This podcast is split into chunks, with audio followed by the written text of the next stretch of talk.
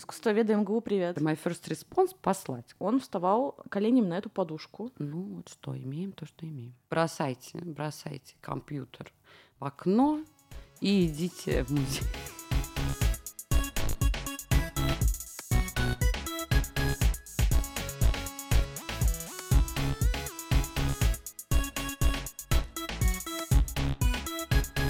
Маша, привет. Спасибо тебе большое, что согласилась поучаствовать в подкасте. И сегодня мы с тобой поговорим о том, как писать о культуре. Расскажи, пожалуйста, про себя чуть-чуть, чем ты занималась, чем занимаешься. Я работаю редактором отдела культуры а, на журнал Blueprint. До этого долго работала в издательском доме «Коммерсант», в журнале «Коммерсант Уикенд». До этого, ну, мы не будем рассказывать, где я до этого работала, но у меня было много интересных работ до этого.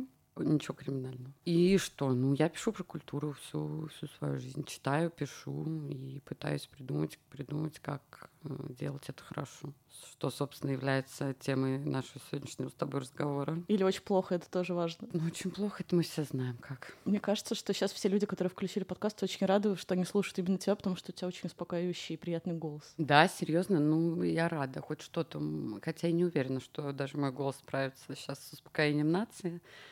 У меня есть серьезные противники в лице главнокомандующего, но не будем, не будем о грустном. Мы будем где-то в середине об этом, так что слушайте дальше. Маш, как писать про культуру сейчас современно, круто, в общих чертах? Ну, тут я тебе сразу задам уточняющий вопрос, потому что наше сейчас, оно все таки распалось некоторое время назад. Как писать эм, о культуре до начала конфликта в Украине, в смысле в его нынешней стадии, или как писать о культуре не учитывая ее. Я согласна, что два разных вопроса. Давай, как говорить о культуре в 21 веке, а потом поговорим о том, как писать о ней сейчас, учитывая ситуацию. Да как писать? Как пишется, так и пиши. Возможные сложности с написанием текстов о культуре сейчас, мне кажется, завязаны не на том, что их э, некому писать, о том, что мало кто хочет их читать. Здесь вопрос э, некоторой усталости жанровой, потому что рецензия, которая прекрасно работала, мне кажется, начало нулевых, ну, до середины нулевых прекрасно работала, она уже несколько уставший жанр. И задача, мне кажется, сейчас, э, по крайней мере, редактора отдела культуры придумывать как можно большее количество новых жанров. Все время придумывать способы, как уйти от рецензии. Потому что рецензия хороша, когда ну, это такой заслуженный жанр, заслуженного автора. Все мы знаем, кого мы читаем в этом жанре. И... Искусствоведы МГУ, привет. С многими из них я работала в одном издательском доме, и это все все великолепно, как это называется, золотые перья. Но мне бы, например, как читателю, хотелось бы, чтобы такого было меньше. Потому что это очень э, расхолаживает тебя. Это некоторая лень и редактора, и читателя. Не говоря уже о том, что, назовем это, более юный читатель, он вообще все в гробу видал. Ему вот больше трех абзацев и rightfully so на самом деле. Но с другой стороны, если ты не описываешь что-то конкретное, потому что сейчас я говорю, как нам писать там про концерт, про выставку, про тот, ну, в общем, про какие-то конкретные вещи, да. Но если ты описываешь какие-то процессы, то здесь, конечно, ты никуда не денешься. Это должен быть большой текст, написанный человеком с, желательно с классическим образованием, которому ты как редактор и я как редактор э, должен помочь эм, его несколько, так сказать, текст отшлифовать и подсобрать или там порезать, э, ну, какие-то технические произвести действия, чтобы текст был эм, доступен более широкому кругу читателей. Насколько стоит вообще подстраиваться под его... Не надо подстраиваться, я тебя сразу перебью. Ты ни под кого не подстраиваешься. Что такое вообще издание о культуре, вообще процесс ее осмысления? Понимаешь, человеку необходима культура, это первое. И она будет всегда. Текст про культуру jornalista журналистский, не искусствоведческий, не, журналистский. Это такое уже дополнительная вещь. Без них как бы мне бы, например, было бы очень неприятно жить, но вообще, в принципе, без них ты можешь спокойно обойтись. И поэтому ты должен понимать, для чего, для кого ты пишешь, что ты хочешь сказать, кто твоя аудитория. Пишешь ты только для нее, или ты хочешь ее как-то увеличить, или ты хочешь ее как-то образовать. Ну, в общем, у всех свои разные задачи, но они всегда, конечно, есть. Думать, что ты пишешь в какой-то просто, так сказать, вечность. Такой подход, и я это часто тоже вижу, особенно, да и я и сама такая тоже была. Сейчас звучу, как мне сто лет. Но, тем не менее, когда ты пишешь, и когда ты не понимаешь, для чего ты пишешь текст, это всегда видно. Он, во-первых, всегда плохой, ну, это будем честны, он всегда плохой. А, потому что у него вот, это совершенно непонятно, кому его ну, в общем, собственно, вечный э, вопрос самому себе, зачем, для кого я это делаю и почему. Если его все начнут себя задавать, мне кажется, станет понятнее в мире жить. Ну, э, мне кажется, что отдел культуры э, такая вещь. Если э, у тебя, например, вот отдел культуры в медиа, которая не только про культуру, например, у него есть, как мне кажется, совершенно понятные цели. Ты выступаешь как бы ты э, рисуешь карту. Вот у тебя есть читатель, и ты для него рисуешь карту, как одно связано с другим. Что вот мы смотрим, я не знаю, на Хёрста, а должны иметь в виду тот, тот и тот. И мы смотрим фильм Марвел, должны иметь в виду новую волну древнегреческие трагедии и так далее, так далее, так далее. То есть ты должен прокладывать вот эту карту, ты должен а, объяснять своему читателю, что какие-то вещи, они не появляются на пустом месте. За ними всегда у них есть контекст, у них есть история, у них есть политическое значение. И ты должен вот эту вот карту прочерчивать. Как ты это делаешь стилистически, это уже другой вопрос, э, ну, который мы, мы чуть-чуть его коснулись в начале. То есть с помощью каких жанров и с каким блеском, назовем это так, ты это делаешь, это уже другой вопрос. Это, ну, это в зависимости от. То есть цель углубить понимание опыта культурного события, оценить или объяснить для читателя? Ну, и то в идеале, конечно, и то, и то, хотя, я не знаю, слово «оценить» очень меня, честно говоря, раздражает. Ну, я так скажу. Если сделано плохо, надо, конечно, оценивать. Да. И особенно, если тебя хотят, сейчас будешь запикивать, наебать. Вот если когда тебя хотят наебать, а, надо оценивать. А, а если, например, что-то не получилось, э, я просто, особенно с моего темперамента, мне, конечно, приятнее читать более благожелательные все-таки, написанные в какой-то невзвинченной интонации, и когда, если что-то не получилось, ну, когда люди пытаются понять, почему это не получилось. Но если у тебя есть вещь, которая выдает себя за какую-то другую вещь, то тут, конечно, можно уже и рубануть. Я бы так, я бы так делала. Давай поговорим про то, почему тексты про культуру, и мы сейчас имеем в виду не только в изданиях СМИ, но и на выставках, и в книгах, они нечитабельны и недоступны. И почему они усложняют понимание происходящего, а не помогают его восприятию. И мы очень много говорили про пресс-релизы и текст к выставкам. Вот, я э, не поленился и выписала несколько формулировок. Сначала первое. Мы можем сразу оценки раздавать. Уникальный художник, уникальный арт-объект в необычной технике. Это музей... Не говори, не будем никого позорить. Ты чего? От одного до десяти? Ну, 10, конечно же. Это эталон, конечно, уник- уникальности. Эталон, хорошо. Нарисованная художником картина представляет из себя живопись. Нет, ранка 60 код. Нет, они все, мне все нравятся пока очень. Это вот да. Ты готова дальше продолжать? Ну давай. Творчество данного автора поражает своей духовностью. Ну ладно, это я считаю еще даже прилично. Хорошо. А выставки — это коллаборативный проект качественный медиум, который рождается за счет различных форм обобщения, взаимодействия, приспособления друг к другу и сотрудничества между субъектами и объектами в пространстве и времени. Ты помнишь серию из «Друзей», когда Джо Росса рассказал Джо, что есть словарь синонимов? Мы можем посоветовать всем искусствоведам взять словарь синонимов и писать с ним. А он должен был писать рекомендательное письмо для Моники и Чендлера, которые хотели усыновить э, ребенка. И люди, которые получили это письмо, подумали, что девятилетний ребенок написал его. Вот это вот, мне кажется, то же самое примерно. Ну и последнее.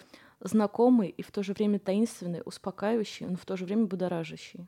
Ну, что я могу сказать? Я не знаю, что здесь сказать, честно говоря, потому что ну, Почему пишут плохо так о культуре? Слушай, ну это, во-первых, не, это не пишут они о культуре, а, это все разные проблемы. Почему плохо пишут пресс-релизы, почему плохо пишут аннотации к выставкам, и почему плохо пишут, я не знаю, статьи, это все три разных э, вопроса.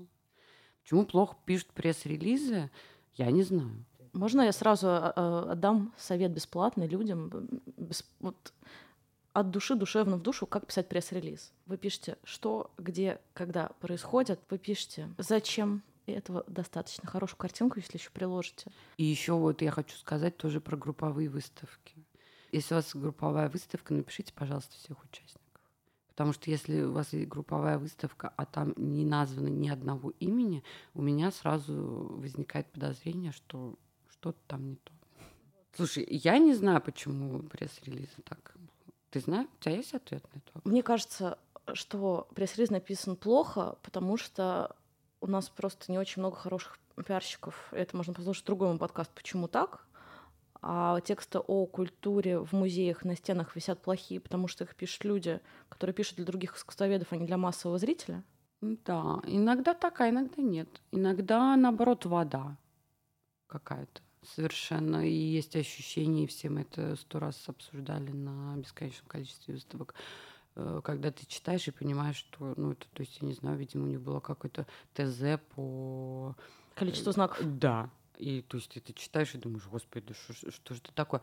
Аннотации к выставкам — это отдельный, мне кажется, долгий разговор.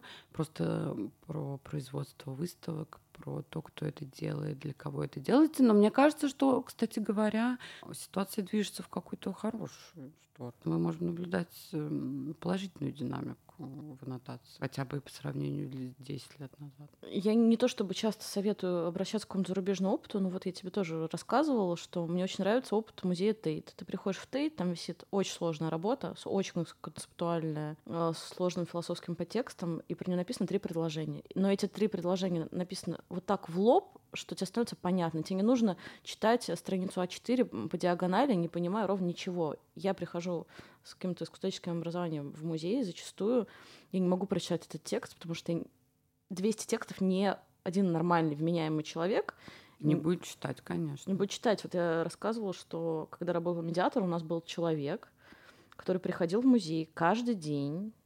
У него была подушка. Он вставал коленями на эту подушку. И поскольку еще тексты низко висели, но про этикетаж мы сегодня не будем, он вставал коленями на подушку, и он читал каждый текст. Там было там 186 работ. Он прочитал их. Это реальная история. Слушай, и еще вот, кстати говоря, вот ты когда говорила про тейт, я подумала, ну вот это то же самое относится к текстам. Понимаешь, ну вот они должны быть вот такие. Я, у тебя должно быть все ясно. Это твой комментарий. Ты для своего читателя, человек, который обладает некоторой экспертизой, тебе доверяют как изданию, как представителю. Вот ты открываешь э, сайт или там открываешь журнал, которому ты доверяешь. И как редактор или как автор, ты должен быть э, проводником для своего читателя. Ну, Желательно еще без снобизма и без снисхождения. Это, кажется, все же таки осталось в прошлом. Тоже не будем не будем называть. Авторы такие существуют, э, существуют такие подходы, но мне кажется, что их становится все меньше и меньше, к счастью, потому что уже немножечко все пришли в себя. Хотя, с другой стороны, тоже к вопросу про тексты и пресс-релизы и прочее. А, например, тексты на выставках современного искусства. Это, собственно, я зачитывала э, оттуда. Это реальные выставки. М, То есть это не какие-то музейные м, выставки старых мастеров или чего-нибудь такое. Это можно я скажу прямо? Это просто тупые тексты.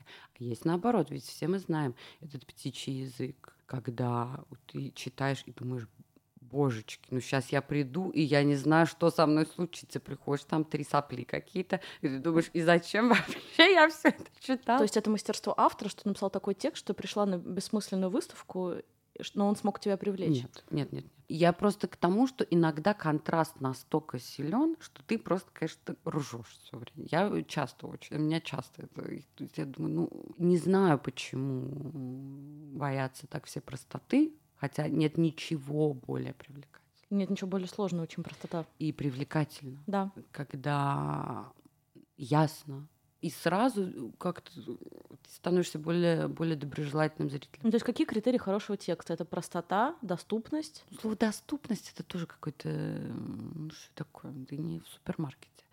Нет. А, я бы сказала, простоту и доступность я бы объединила в одно слово, которое называется ясность. А, ясность и четкое понимание предмета разговора.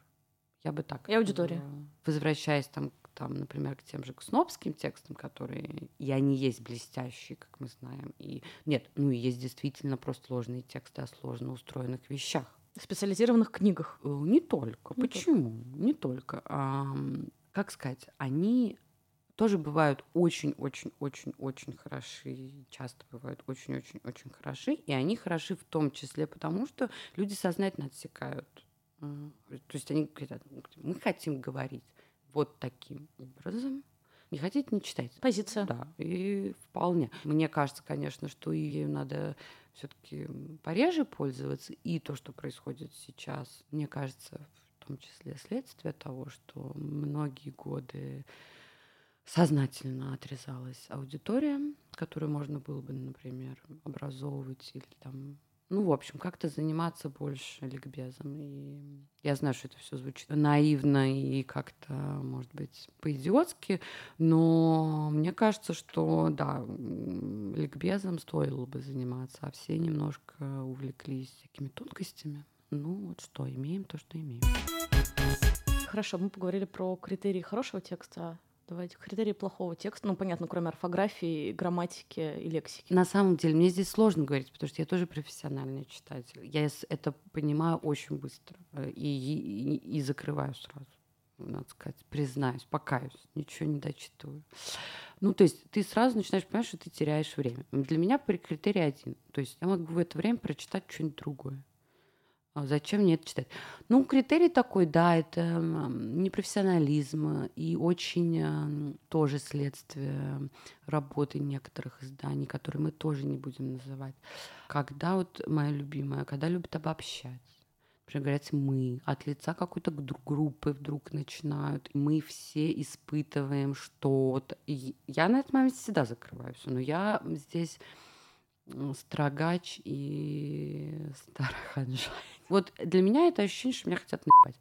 Я вот всем рекомендую отслеживать это. Вот когда начинается обобщение, это вот прям сразу закрывайте, бросайте, бросайте компьютер в окно и идите в музей. Давай поговорим про гениальный текст. Иван Наприенко, социолог, написал великолепный текст про выставку, которая проходит сейчас в Музее революции, про достижения НАТО. Как достижения? про... Называется «НАТО. История жестокости». Выставка потрясающая. Абсолютно уверена в том, что это просто первая ласточка, и таких выставок в ближайшее время будет очень-очень много, к сожалению. И, собственно, поэтому э, для нас было важно очень написать про нее потому что и это возвращаясь, кстати говоря, сейчас я немножечко отойду, сейчас а, мы потом вернемся к НАТО, к, к его преступлениям. Возвращаясь э, еще одна из такая вещь, что обычно, поскольку большинство изданий э, старается писать о каких-то хороших вещах. У тебя есть пул экспертов, которые пишут, и они говорят, что вот это хорошо, иди туда, смотри это, слушай. И то, они игнорируют то, то, то, события, которые... Именно. И э, чаще всего вещи, которые вот как выставка про НАТО, на которую ходит, кстати говоря, очень много людей, они полностью игнорируют. И с одной стороны, эта позиция понятна, потому что они... Э, строго говоря, к культуре имеют мало отношения, а имеют отношение только к политике. Я, кстати, считаю, что я отметила, к... они имеют отношение к культуре, потому что это массовая культура. Ну, я бы сказала, что э, конкретно эта выставка имеет отношение к пропаганде.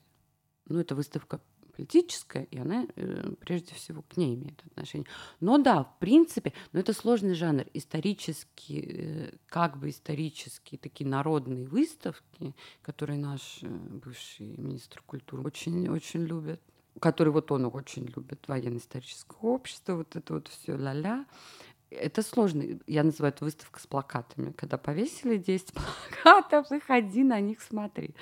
Вот. Это все таки имеет больше отношения к... Потому что они всегда, в их центре всегда какое-то спорное явление, которое нужно быстро присвоить. Мне кажется, очень классно, когда люди анализируют спорные события тоже. Почему э, никто не написал полноценную рецензию, обзор э, текст про Art Fair Russia. Я согласна с тобой. Я бы тоже прочитала про этот текст. Причем, что знаешь, я бы сказала, что я прочитала текст в жанре светской хроники. Естественно. Да. Это план. Это был бы огонь. Это был бы огонь просто. Огня не хватает, но здесь еще я поэтому тебе и сказала в начале, о чем мы говорим, понимаешь? Э, если бы мы с тобой разговаривали три месяца назад, я бы тебе всех обхаяла за милую душу. Но сейчас как бы уже даже я и, и не помню, честно говоря, почему, почему, почему так мало хороших текстов про культуру. У нас есть проблем поважнее. Выставка НАТО. Сделал дисклеймер. Мы оцениваем юмор этого события, но плачем одновременно. И текст про выставку НАТО одновременно очень грустный и смешной. Мой любимый момент — это когда, э, собственно, Иван рассказывает про трагедию Хиросимы и Нагасаки, которые, напоминаю, произошли... За четыре года до создания НАТО, да, но тем не менее они там представлены в документы бомбежки, да, в качестве иллюстрации всех грехов НАТО. Ну, вот так сделана вся выставка. Ну, в общем, надо объяснить. Это абсолютно пропагандистская выставка, которая играет на, на чувстве какой-то обиды, которую испытывают многие жители России по отношению к нашим американским коллегам, назовем это так, и, так сказать, занимается некоторым разжиганием в этой, в этой связи. Она сделана очень быстро. Объясню сейчас почему. Потому что помимо а, плакатов про то, как, значит, НАТО бомбит весь мир, там представлены вещи, которые привезены со спецоперации у нас называется, я не знаю, как это вообще. Ну, в общем, это, это полная дичь. И ее будут уже это известно, что это был пробный, пробный вариант, ее будут тиражировать по всей стране. И когда мы с Ванькой там были, мы разговаривали с людьми, которые на нее пришли. Мы специально пошли просто. Я, мы хотели посмотреть обычный день. И там были, разумеется, экскурсии со школьниками, и там были просто студенты, например, которые пришли, и я болтал с девчонками. Три молодых девчонки из института транспорта, кажется, они были. И одна мне из них говорит, я говорю, ну как выставка? Она говорит, очень мне понравилось, но у меня прямо такая ненависть к Америке поднимается после этой выставки. Я думаю, господи, сходил бы лучше на свидание. Какой, блин, НАТО, история жесток. Ну, не, ну серьезно, ну правда. Ну, Может, почему? она была на свидании в этот Нет, момент? она не была на свидании. Она, понимаешь, переживала, что Америка родину Маша, я тебя прямо спрашиваю. Ты не советуешь выбирать выставку НАТО «История жестокости» как место для свидания? Нет, как место для свидания более чем возможно, так сказать, э, произойдет слияние патриотических чувств и все так. Не-не-не, наоборот. Она-то там была со своими подружками, их там насусолили, и они теперь, значит, ненавидят США и говорят, что НАТО, они же по локоть в крови. А ей там, я не знаю, 19 лет. Я на нее смотрю и думаю, господи, вообще что? Что у тебя? И, в общем, вот так. И то, что все мы знаем, что происходит на телевидении, вот это оно переходит в выставочное, выставочные пространства. И, и я просто еще раз подчеркиваю, почему э, мне захотелось, как, почему я под, как редактор культуры и отдела культуры, я подумала, что нам надо обязательно про это написать, потому что этого будет очень много. И, собственно, вопрос, мое мнение, что про плохие события угу. можно писать хорошо.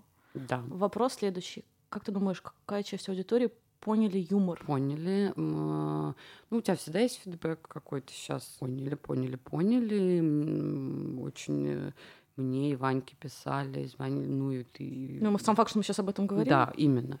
Эм, поняли, и я была очень довольна, и мы продолжили. Вот у нас вышел про парад, опять с Ванькой текст, но он уже не веселый, потому что это парад Победы, это все-таки более серьезные вещи. Но, тем не менее, тут даже вопрос не в том, что писать про плохое. Писать про плохое, кстати говоря, очень просто на самом деле. Тут э, все понятно. Как это сделать? Объяснить, почему хорошо, вот это, вообще-то говоря, довольно сложно, потому что как бы в хорошем тексте вот это понравилось, не понравилось, твое личное мнение, это вообще никого не интересует. Ты должен объяснить, а почему плохо, это на самом деле просто. Э, вопрос в другом. Вопрос в том, что поскольку у нас немножко я думаю, что ты тут со мной согласишься. Ну, культурная журналистика, она немножко подотменилась. Мы все находимся в кризисе. Он закончится только когда закончится вот это все. И если он зак... ну, в смысле, нет, конечно, он не закончится тогда. Ну, в общем, какая-то острая фаза должна закончиться. И очень тяжело и писать, и читать про культуру сейчас. А кому-то это, наоборот, сейчас нужно, для кого-то это спасение и отдушно. Тоже так, да. Но скажу за себя, конечно, гораздо тяжелее. Есть дисклеймер, который ты должен делать. Ладно, дисклеймер. Не совершенно непонятно, как бы как вообще ну, вообще нет культурных особо событий, про которые э, можно писать. И их становится гораздо меньше, они только-только начинают возвращаться. Вот ты мне задавал вопрос, как писать. Ты вот на «Титанике», и вот мы с тобой на «Титанике», и я вот сейчас должна заказать текст, как у них там оркестр на тонущем «Титанике», как известно, который выступал на последнем. Я говорю, давайте текстик. Ну нет, конечно, нет. Наоборот, э, ты должен э, подмечать все конструктивное, его искать, искать, искать, искать, но при этом совершенно понятно, что нужно придумывать новый язык, на котором писать о культуре, потому что, конечно же, как раньше, делать вид, что можно вот так вот, ну, это, мне кажется, даже, э, ну, просто это не будут читать, я не знаю про новый язык. Насколько вообще, вот есть некая старая школа искусствоведов МГУ, которая пишет о культуре, и мы понимаем, что мы уважаем безумно этих людей, читаем их тексты, мы на них э, выросли. Мне кажется, что в этих текстах очень редко появлялся, мне сейчас много кто поправит, если кто-то слушает из этих людей мой подкаст, спасибо вам большое, мне приятно, но мало юмора, иронии такой, доброе, злое, неважно. Тут тоже несколько линий в этом вопросе. Потому что, с одной стороны, ирония, да, ну то есть это коммерсантовский стиль, э, вот этот ироничный, и с одной и он абсолютно блестящий, с одной стороны, а с другой стороны, им уже все так сыты по горло, просто уже невозможно. И тем более сейчас, тем более сейчас. Это раз. Два. У тебя, мне кажется, когда ты говоришь, что в них мало юмора и мало иронии, ты имеешь в виду, что они академичные. Да, они академичные, но тут надо как раз, э, на самом деле, это вопрос не к автору, это вопрос к э, редактору. Потому что, а, опять же, жанр, жанр, жанр. У тебя может быть академический текст, но ты должен его представить, во-первых, как академический, ты его должен композиционно выстроить так, и тогда окей. А если ты говоришь что, э, читателю, что вот сейчас ты прочтешь рецензию, а он читает не рецензию, а действительно какую-то статью научную, ну, так сказать, shame on you. Поэтому мне кажется, что нет. Но потом, и другое, что мало иронии. Ну, как известно, Россия страна для грустных. Поэтому тяжело, да, тяжело. Ну и потом все боятся обидеть, мне кажется, еще. Вот я хотела про обиду отдельно поговорить. Вот как критиковать, как ходить везде, ни с кем не поругаться, но при этом писать это правду. Это невозможно. Нет, это, конечно, невозможно. Ты с кем-нибудь да поругаешься, но тут, мне кажется, все-таки надо быть взрослыми людьми и э, хотя, конечно, им никто и все власти друг другу выдирают только, только в путь. Но потом отходят, мне кажется, кстати говоря. Да, Отходит, отходит. А, нет, надо быть, конечно, готовым, что в принципе ты попортишь отношения в какой-то момент. Но при том, опять же, понимаешь, у тебя зависит от жанра все равно. Люди обидчивые, и, все читают действительно все про себя, делают выводы. Мне кажется, в этом как раз было бы здорово, если станет больше профессионализма, и все будут понимать, что журналист делает свою работу, и это очень непрофессионально. Наоборот, писать о друзьях только хорошее. Это вот это как раз, да, это всегда видно еще, это всегда видно. Мне кажется, что надо, что называется, быть good sport, и если уж тебя хают, то пусть тебя хают классно. Потому что разгромная рецензия, это тоже вообще дорогого стоит. Люди время свое потратили, талант свой потратили, а потом еще картинки к этому нашли, другие люди. Это все-таки тоже, ну, это к вопросу про чувство юмора. У людей нет самоиронии, конечно, но с другой стороны, мне кажется, это еще связано с тем, что индустрия очень небольшая. Я точно знаю, что меня слушают несколько пиарщиков, поэтому я от, от лица всех задам тебе вопрос. Почему ты никогда не отвечаешь? Боже мой, сейчас ты меня подводишь просто под, я не знаю, под монастырь. Не вгоняй меня в долги. Ну, во-первых, у меня мало времени вообще. Мне еще надо писать тексты, еще их редактировать надо. Это цель моей работы. Цель моей работы — это хороший текст. А, но взаимодействовать э, с пиар-отделом чего-либо — для этого мне на самом деле не надо. Я могу и так делала часто, и буду делать так же, и могу сейчас даже объясню почему. Сам купил билет и пошел. И никто тебя не трогает, никому ты ничем не обязан. А как мы уже говорили, но там вдруг и не придется думать о том, что кого-то обидишь. Во-первых, во-вторых, это действительно, ну, надо понимать, что я не, не всем, но я медленно, да, отвечаю. Назовем это так, будем корректны. Будем корректны, я медленно отвечаю. Ты ищешь ассистента, сразу скажи. Ага, да, еще ассистент. Я бы сказала, адъютанта. Сейчас ищут они ассистента. И на самом деле, хотя я дружу с... Ну, у меня есть друзья, которые занимаются пиаром и занимаются пиаром в сфере культуры, все равно мне кажется, что должна быть дистанция. Ну, у меня, каждая дистанция это сильно сказано. Это просто одно письмо в день, два письма в день, и нормально, а потом за тексты. Ну, то есть я здесь в этом смысле, конечно, старорежимный человек, я не знаю. Это неправильно, меня все время все за это ужасно стыдят, что надо это делать активнее. Но мне кажется, что все-таки, что моя работа заключается в том, чтобы а, читатель сейчас блюпринта прочел хороший текст. Сколько пресс-релизов в день ты получаешь на почту? В личное сообщение в Фейсбуке или... Ну, десятку, десяточку, да. То есть пиар-отдел можно, в принципе, распускать, потому что ты информацию находишь сама? Нет, не надо никого распускать, не дай бог. Э, конечно, я нахожу информацию сама.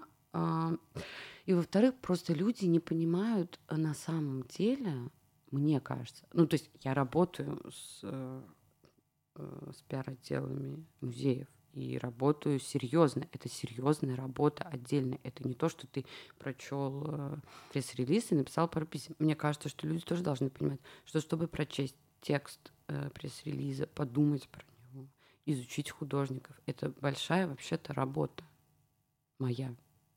Если э, я изначально сама про эту выставку не знаю, и вот я вдруг, например, может быть, узнаю о ней из пресс-релиза, это как бы моя дополнительная работа.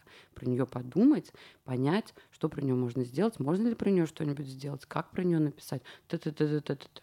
А как бы у меня у самой уже таких 150 миллионов, как бы, про которые я сама знаю, про которые мне самой надо думать. А работа с пиар-службами, она должна строиться просто... У меня такая есть, есть такое замечание, я тебе уже о нем говорила. А, я часто, с ним часто сталкиваются, мне кажется, все отделы во всех СМИ и вообще мира, что пиар службы каких-либо институций, не только культурных, они вдруг считают, что они могут делать работу за журналистом, предлагать идеи, предлагать тексты, э, предлагать вплоть до названия. У меня были и такие случаи. Я прекращаю всяческую коммуникацию, чтобы не хамить. My first response — послать. Как бы. Потому что, ну, как бы я же не даю вам сейчас совет, как вам делать свою работу. Почему вы считаете, что вы лучше знаете, лучше меня знаете, как, как мне про это написать. Когда ты, тебе предлагают идеи материалов, тебе не нравится это? Нет, не предлагать. Э, ну, это я. Нет, некоторые любят, наоборот. Но для меня, мне, я всегда, я всегда читаю, но я читаю всегда в некотором это шоке абсолютным. Это как мне прийти к кому-нибудь, я не знаю, к моему зубному и сказать, знаете, у меня сейчас есть несколько предложений по тому, как, я не знаю, вам не зубы чистить. Но если человек приходит с готовым неплохим материалом, то у него есть, в принципе, шанс попасть куда-то. Когда мы а, обсуждаем уже текст, идеи текстов, та-та-та, это вообще другая работа с авторами. Это наоборот как раз вот это наоборот. Автор должен, я же ему не, не мамка, и я не знаю, не преподаватель в институте. Ты должен приходить, у тебя, должна, у тебя должны быть идеи, ты должен что-то хотеть. Эм, пиар, служба, я не знаю, выставки, концерта, фильма, она должна хотеть э, в идеале максимально интересно рассказать про то, что сделано, а не рассказать мне, как мне про это написать. Совет мой главный сделайте хорошую выставку, сделайте, снимите хороший фильм, не знаю, запишите хороший альбом, и все будет, будет заебок. Вот гарантирую. Вот просто я правда гарантирую. Сосредоточьтесь вот на этой части работы, а не на той, как мне прислать мне пять вариантов э, того, как мне написать про это. Ты можешь против понебратства? Это не понебратство, это... Эм, ну, мне кажется, что это еще может быть связано с тем, что люди считают действительно ну, путают СМИ и блоги. Хотя, мне кажется, жанрово это... Я ни в коем случае это не иерархически, что там, что блоги, блоги это плохо, а СМИ это хорошо. Это просто разные жанры. И коммуникация построена э, разным образом. И действительно, если ты, например, хочешь, чтобы в каком-то блоге о тебе написали, там люди, это не в... может совершенно спокойно не входить в их компетенцию. Как бы знать, понимать, э, уметь писать про какие-то события. И ты действительно в таком случае, как представитель, должен э, что-то предложить. Но если у тебя отдел культуры, я не очень понимаю, что, может, мне, может, мне уволиться надо в этот момент, пускай вместо меня он там работает. В чем моя, моя работа? В чем здесь заключается? Ответить на имейл? Нет. Но ходят при этом рассказы, как редакторам присылают огромное количество подарков. Мне всегда это смешно все слушать, ну... Ну какие бюджеты, такие подарки, ладно уж. Какие бюджеты, такие подарки. Корить кого-то этими подарками. То есть я не понимаю тебе, что я не знаю, яхту подарил Абрамович, что ты теперь будешь писать про выставки. Ну, как бы, надо же, ну, алло. Тот момент, когда кто-то напишет текст, за который дарит яхту. Вот именно. Вот, пожалуйста, давайте так. Когда такое будет, тогда, на этом. тогда будем уже это обсуждать, эти все несчастные подарки. А так, я не знаю. И я, мне кажется, это глупость.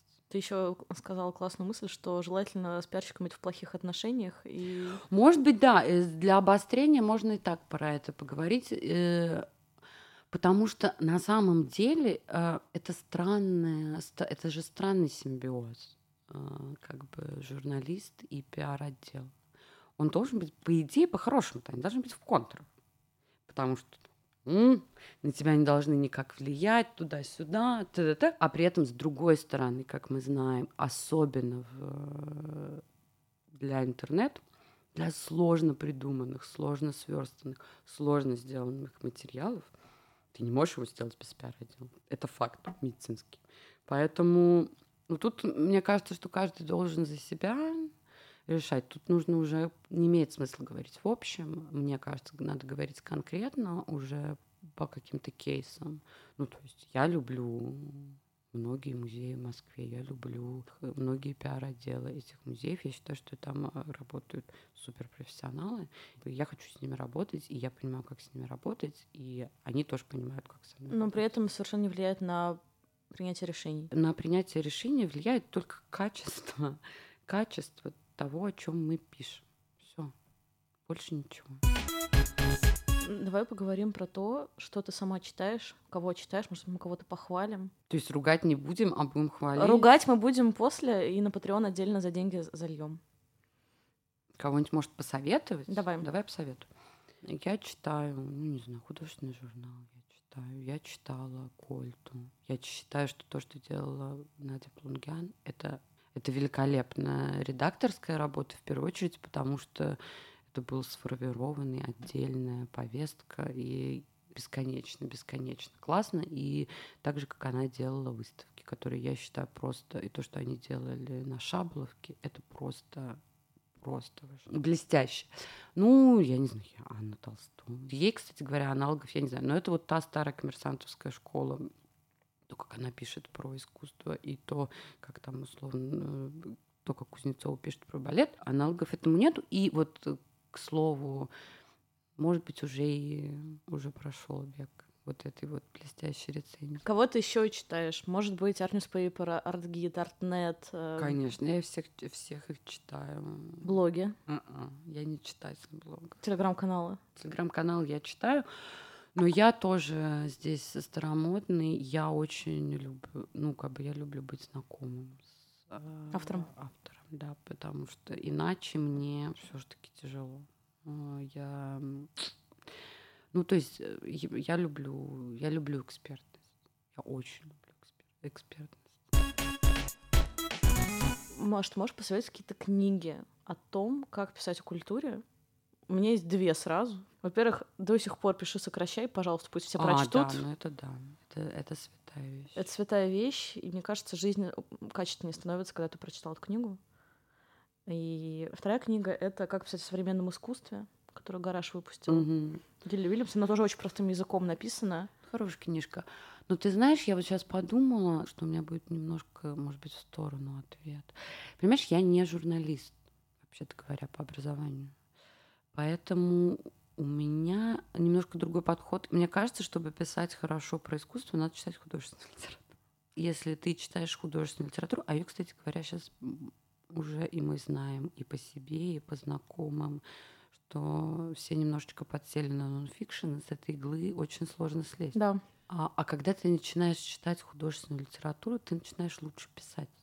Это абсолютный факт. Я, как человек, который презирает это новомодное увлечение нонфикшеном, гордая выпускница литературного института, я недавно решила в терапевтических целях перечитать одну из своих любимых книжек, которая называется «Три мушкетера» триумфально это сделала. И пока я ее перечитывала, я не писала так хорошо, я тебе хочу сказать, давно. Вот ты автоматически начинаешь хорошо писать. Поэтому, чтобы хорошо писать, э, надо просто много читать, я бы сказала. Надо много читать. много читать нонфикшн, надо много читать. И я все-таки подчеркиваю художественную литературу. И не только следить за коллегами или за своими преподавателями. Блиц, посоветуй выставку. Я посоветую выставку из будущего. Я очень жду Морозовых. Очень жду, прям правда искренне жду. Мне кажется, что это очень клево, и слава богу, что они будут. Посоветую книгу. Какую сейчас надо читать книжку? Сейчас надо вообще-то читать, мне кажется, дневники Льва Николаевича Толстого, изучать, что такое пацифизм, что такое анархизм, и вообще, так сказать, как нам всем дальше жить. Э, Лев Николаевич в этом смысле очень-очень подходит. Посоветуй фильм. Я, например, могу сказать за себя, я ужасно жду, это может быть дико прозвучит, я ужасно жду второй топ Ган с Томом Крузом. И я считаю, что то, что он выходит сейчас, это... Сейчас я быстро расскажу предысторию, чтобы люди не думали, что я сошла с ума. И про... Первый был сделан а, при поддержке Министерства обороны США. И когда его крутили в кинотеатрах, у кинотеатров бы разбивали просто призывные пункты в Америке. Посмотрев на Том Круза, который пилотирует все эти сумасшедшие самолеты, выходили и записывались в армию, в американскую. И это был просто вот такой вот проект. А второй, мне кажется, то, что выходит сейчас второй Топ Ган про этих сумасшедших летчиков, просто символ, так сказать, новой холодной войны.